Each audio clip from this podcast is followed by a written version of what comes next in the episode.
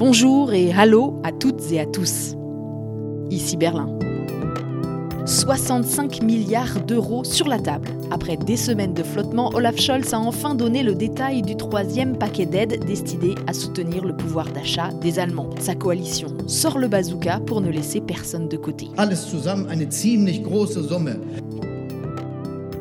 Le chancelier est confiant et devant le Parlement, face à l'opposition, on l'a même vu sortir de son calme, c'est rare, pour défendre son action, bec et ongles, et même avec une certaine verve. Est-ce que du côté de la population, ces signaux seront suffisants? Dans la presse, on lit déjà des articles nous parlant de l'apparition de gilets jaunes à l'allemande.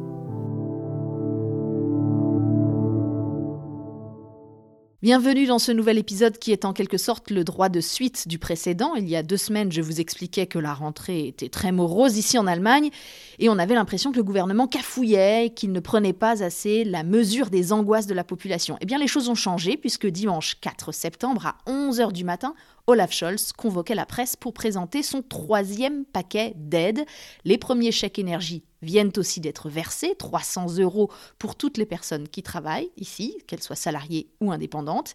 Il y a eu aussi 100 euros par enfant pour les familles. Bref, on va faire le point sur toutes ces mesures avec ma première invitée, Ninon Renaud, correspondante du journal Les Échos ici à Berlin. Bonjour Ninon. Bonjour Hélène. L'Allemagne débloque 65 milliards d'euros supplémentaires. Depuis le début de la guerre en Ukraine, il y a eu trois plans d'aide pour un total de quasiment 100 milliards, soit plus de 2,5% du PIB allemand. Mais j'allais dire, il faut ce qu'il faut, il était grand temps d'agir. En fait, c'est surtout très politique.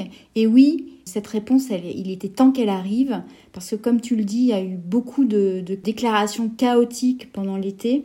Finalement, après la promesse d'Olaf Scholz euh, au début de l'été de ne laisser personne sur le bas-côté. C'est ce fameux tube que beaucoup de clubs de foot utilisent, notamment euh, le club de Hambourg, qui était la ville dont il était le maire. Et donc, après, il y a eu un certain nombre de, ratés, et notamment, il y a eu cette fameuse euh, taxe pour essayer de lisser l'augmentation du prix du gaz et d'aider les énergéticiens. Et là, grand bazar, quelques jours après, on annonce une baisse de la TVA sur le gaz, et puis en même temps, on découvre que cette taxe, euh, elle va profiter à des énergéticiens prospères qui n'en ont pas besoin. Et là-dessus, il y a une espèce de dérapage politique au sein de la coalition où chacun essaye de, s'en sortir en, rejetant la faute sur l'autre. On avait vraiment le sentiment d'une espèce d'embrouillamini de, au sein de la coalition et donc on, on avait l'impression qu'ils n'étaient pas capables d'agir. Et là, ce nouveau plan, il était là pour dire on est là et c'est clair, voilà le plan qu'on a. Il faut rappeler que c'est la toute première fois que trois partis gouvernent l'Allemagne ensemble. C'est la fameuse coalition du feu tricolore entre les sociodémocrates, les libéraux et les verts. Certains disaient qu'il fallait euh, un plan d'aide imposant, d'autres disaient qu'il fallait plutôt faire du sur-mesure. Ni non, quand tu regardes la manière dont ce plan a été préparé et surtout ce qu'il contient, à ton avis, qui s'est imposé? Écoute, en réalité, on a l'impression que c'est vraiment une espèce de compromis au sein de la coalition où euh, chacun a obtenu ce qu'il voulait et chacun aussi a fait des compromis. Hein. Donc, d'une part, en effet, c'est, ça ressemble au bazooka qu'avait annoncé euh, Scholz euh, quand il était ministre des Finances pour protéger l'économie de la pandémie. On est d'autant plus surpris que quelques jours avant, Christian Lindner, le ministre des Finances, lui, avait évoqué plusieurs milliards d'euros. Hein. Il n'avait pas parlé de plusieurs dizaines de milliards. Et là, on se retrouve avec 65 milliards d'un coup. Donc c'est massif. Et en même temps, c'est ciblé, c'est-à-dire que ça vise vraiment les ménages, les ménages les plus modestes qui sont touchés par la, hausse des prix de l'énergie. C'est aussi ce qui me frappe. Hein. La philosophie générale du contrat de coalition est préservée, chacun y trouve plus ou moins son compte. Le SPD, il obtient une réforme euh, extrêmement importante de l'allocation logement qui va être étendue à 2 millions de personnes alors que c'était 640 000 personnes qui en bénéficiaient. Elle va aussi inclure une aide à la couverture des frais énergétiques, des frais de chauffage des ménages qui en bénéficieront. Et puis, il y a aussi eu des allocations, il y a tout un tas d'allègements fiscaux et aussi des primes qui sont versées aussi aux retraités et aux étudiants qui avaient été exclus des précédents plans d'aide.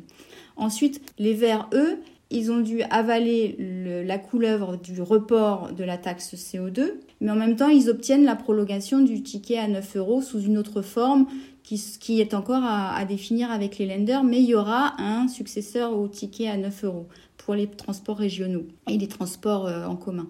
Ensuite, si tu regardes le FDP de son côté, Lindner, il obtient que on va respecter euh, le frein à l'endettement. Donc c'est le cœur de son électorat, c'est la promesse qu'il veut absolument tenir, c'est on n'augmentera pas les dettes, on va revenir à ce frein à l'endettement qui est dans la Constitution dès l'année prochaine.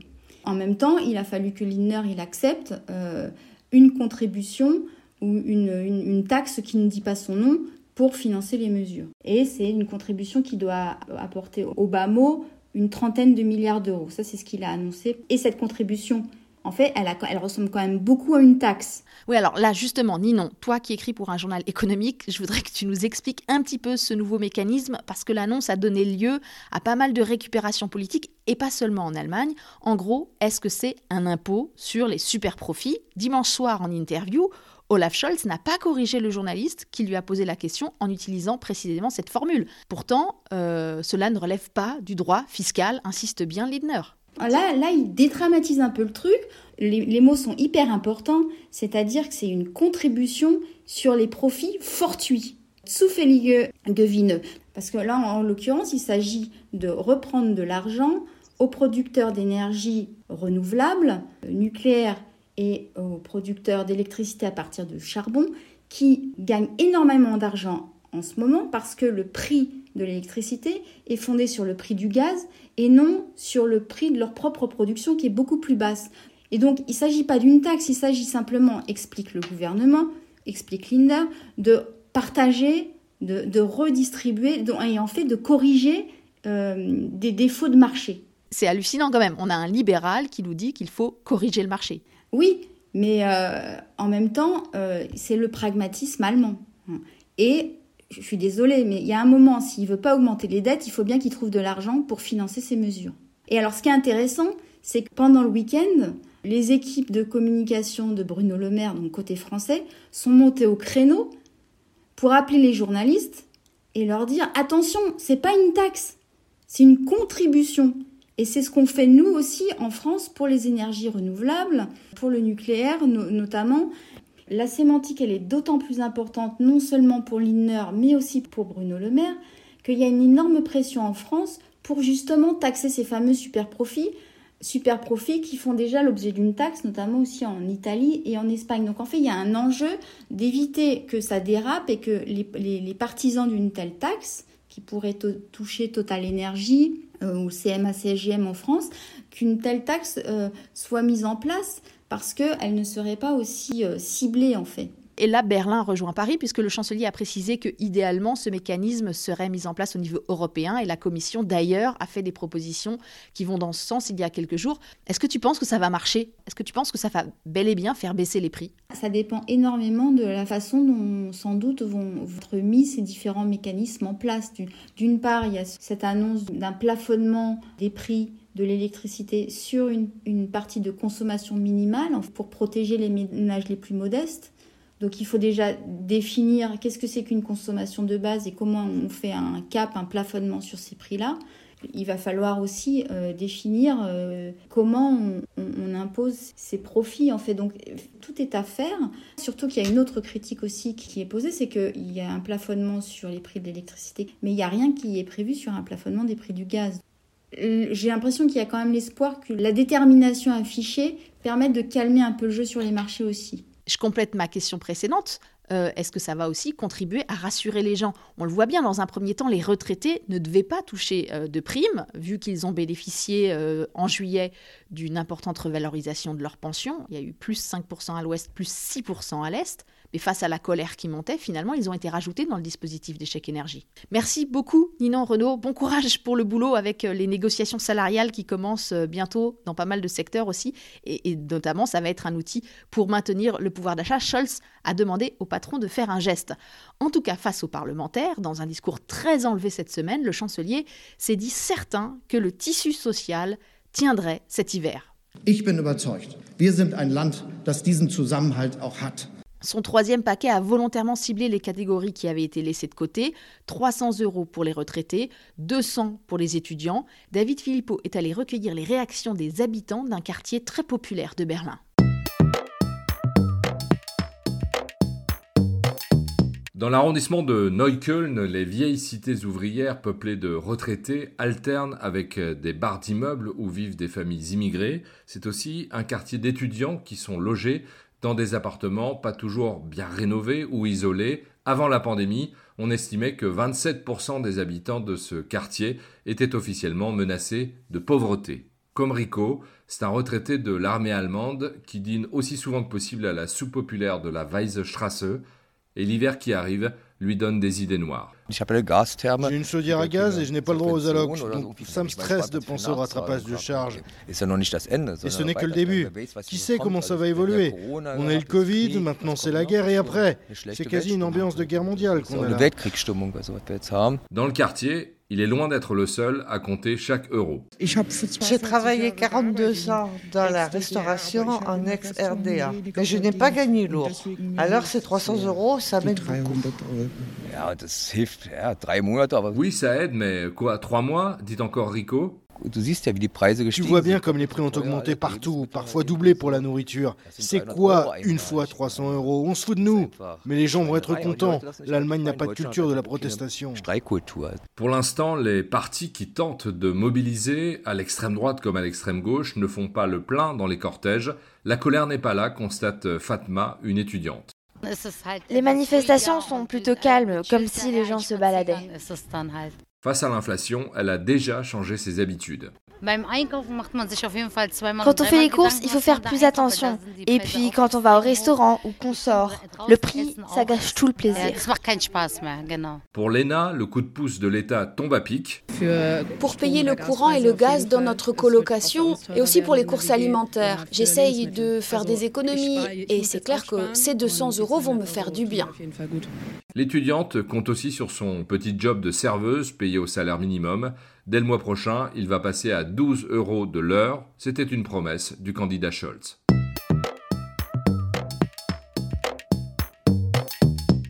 Et quand on entend ce reportage, on se dit que finalement que les articles qu'on peut lire ici ou là sur l'apparition d'un mouvement euh, allemand des Gilets jaunes sont sans doute exagérés, même si c'est vrai qu'il y a déjà des rassemblements modestes mais réguliers, hein, puisqu'ils ont lieu tous les lundis, notamment dans l'est du pays. Alors autour de partis populistes, autour aussi de groupements euh, conspirationnistes, de réseaux poutiniens qui font de l'agitation. Bonjour Hendrik Utavede. Bonjour Hélène. Ancien directeur adjoint et toujours chercheur associé au DFI. Je viens de le dire, ce n'est pas l'automne social chaud dont certains pourraient rêver, pour l'instant en tout cas. Est-ce que ce troisième plan d'aide va suffire pour calmer les esprits? Le temps nous, le dira. Personne ne peut prévoir que ça sera suffisant ou non. Mon sentiment est plutôt que ça ne va pas suffire, mais je pense que euh, la politique allemande, elle est centrée sur des, des, décisions, quitte à les réviser, quitte à les corriger en cours de route, si la situation le demande. J'ai déjà remarqué qu'il y avait des grands oubliés, les petits entrepreneurs, les artisans, les petits commerçants artisans. Eux aussi, ils ont des factures d'énergie qui s'envolent et pour l'instant, pas de prime spéciale pour eux. Les organisations professionnelles ont déjà pointé euh, cette lacune. Il est vrai que les toutes petites, les mini-entreprises ou les, artisans peuvent profiter du bouclier sur le, prix de l'électricité, mais il y a là certainement un groupe euh, qu'on devrait ménager davantage. Mais là encore, je, je, dirais que ça peut amener donc à des corrections de tir et peut-être à de nouvelles mesures qui ciblent davantage donc ces groupes-là. Euh, rien n'interdit au gouvernement de, de le faire euh, si la pression monte, hein, ça c'est clair. Donc le, le parquet n'est pas coulé dans le marbre. Oui, et le ministre de l'économie, Robert Habeck, s'est même déjà avancé sur ce terrain. Les PME vont bel et bien être aidées dans les prochains mois. Wir werden die deutschen Unternehmen und den deutschen Mittelstand schützen. On pourra les inclure dans le programme d'aide à l'industrie et c'est d'autant plus important que c'est une clientèle électorale du parti d'extrême droite AFD. Ce parti, on le sait, cherche euh, à capitaliser sur les inquiétudes des uns et des autres d'une façon d'ailleurs assez cynique. Un micro d'une caméra qui avait été laissé allumé euh, l'a capté en marge d'une rencontre des élus de l'AFD il y a quelques jours, des élus qui euh, espéraient ouvertement un hiver dramatique. Henrik, est-ce que vous redoutez que la situation soit instrumentalisée par des populistes de tous bords? Ben, Ils essayent déjà, hein. ils essayent déjà dans, à l'est du pays. Il y a eu une démarche de, de maires de communes est-allemandes pour dire non, il faudra peut-être ouvrir Nord Stream 2 ou enfin ou modifier la, politique de sanctions, voire l'arrêter. Tout ça, ça va, ça va venir. Mais je, ça fait partie du débat.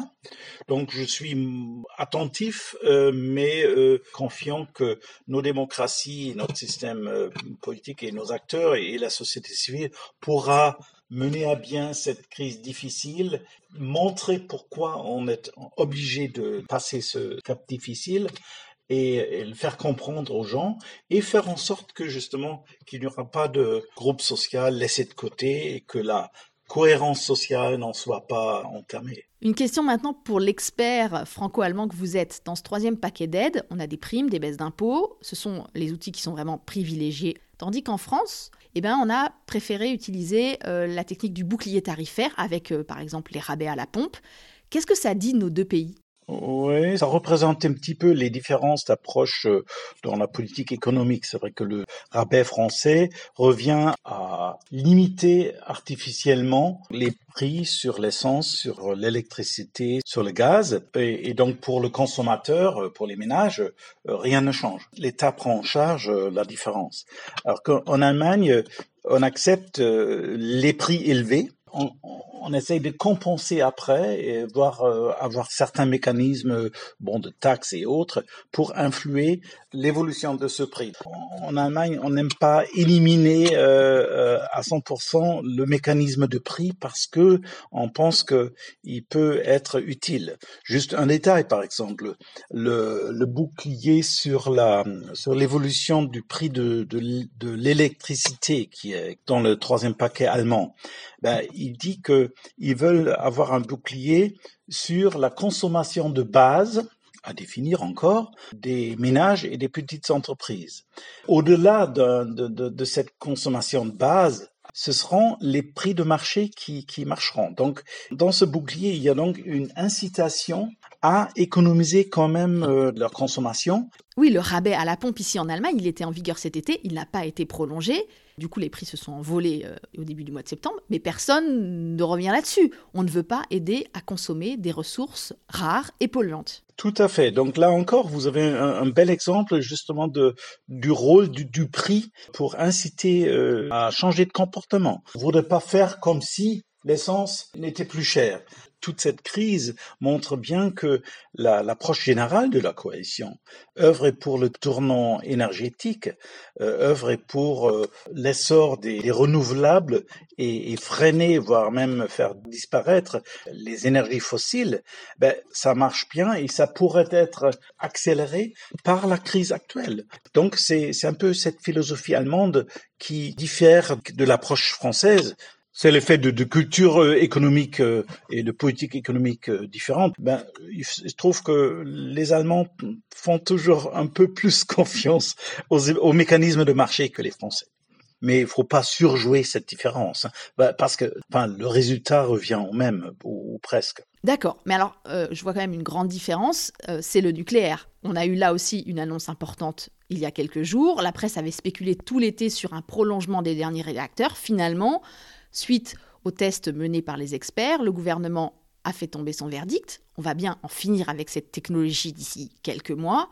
Deux réacteurs seront quand même mis en réserve jusqu'à la mi-avril pour passer l'hiver. Ce n'est pas du tout la voie optée par la France. Bon, écoutez, euh, ça, ne date pas d'hier. Hein, donc, les deux gouvernements savent très bien que la philosophie générale concernant le nucléaire n'est pas la même mais la vraie coopération porte sur euh, sur la solidarité mutuelle. Macron l'a dit, hein, il a dit bon ben nous on a on a besoin d'électricité actuellement. Par contre, l'Allemagne est plus dépendante du gaz, donc pourquoi pas euh, donc euh, les, aider les, les Allemands en gaz et, et, nous on, obtient de l'électricité pour et que chacun aide le partenaire là où il peut. Deuxième approche commune, c'est la réforme de, la formation du prix énergétique en Europe et euh, les deux pays soutiennent donc l'approche de la Commission sur euh, l'introduction d'une contribution européenne euh, sur les profits ou les bénéfices fortuits de producteurs d'énergie qui profitent de la hausse des prix de l'énergie. Donc la coopération franco-allemande joue donc sur les réglementations européennes européenne et aussi sur une solidarité assez concrète bilatérale. Oui, mais vous le savez bien, s'il y a des pénuries en France cet hiver, si on limite la consommation de gaz, euh, il va pas falloir attendre bien longtemps pour entendre euh, les premiers populistes, les eurosceptiques, nous dire que c'est la faute aux Allemands, la faute à Macron qui écoute trop Berlin, qui écoute trop Bruxelles. Et inversement, on a déjà ici des gens qui disent que la hausse des prix de l'électricité, c'est la faute au mauvais état des centrales nucléaires françaises. Tout à fait, mais si vous regardez la réalité du marché euh, de l'électricité euh, en France, en, Europe, on sait très bien que on est connecté et euh, ça se fait au jour le jour. Donc, si un pays manque d'électricité, il importe des, des, des, partenaires. Enfin, c'est une solidarité et une interdépendance qui existe depuis longtemps. Et donc, c'est ça qu'il faut peut-être faire comprendre aux gens. On est dans le même bateau et on doit gérer cette crise ensemble avec nos différences, avec nos approches un peu différentes, mais quand même en faisant jouer euh, une, solidarité parce qu'on partage les valeurs, on partage la position vis-à-vis -vis de Poutine et on est capable de vaincre cette crise à long terme. Donc je suis sûr que on arrivera. Puis euh, cette crise peut aussi libérer de nouvelles énergies, tant en France qu'en Allemagne, mais aussi dans, en Europe et dans la coopération franco-allemande et européenne. Merci Henrik Utterwede pour cette note d'optimisme. Merci de votre analyse sur un sujet qui dépasse évidemment très largement la politique allemande. C'est la fin de cet épisode, ou la fin de ce diptyque de rentrée, si vous voulez. On a eu la description de la situation dans un premier temps, et puis dans cet épisode, on a essayé de vous expliquer les réponses du gouvernement allemand. Merci à David Philippot pour le reportage. C'est toujours euh, intéressant et nécessaire d'aller écouter ce que disent les gens, pas seulement euh, les experts, aussi spécialistes soient-ils. Merci à Aloïs Kerek pour la musique. Merci à toutes celles et tous ceux qui se chargent des voix françaises. Le podcast avec un K revient dans deux semaines. Je m'appelle Hélène Kohl avec un K et je vous dis à bientôt. Bald.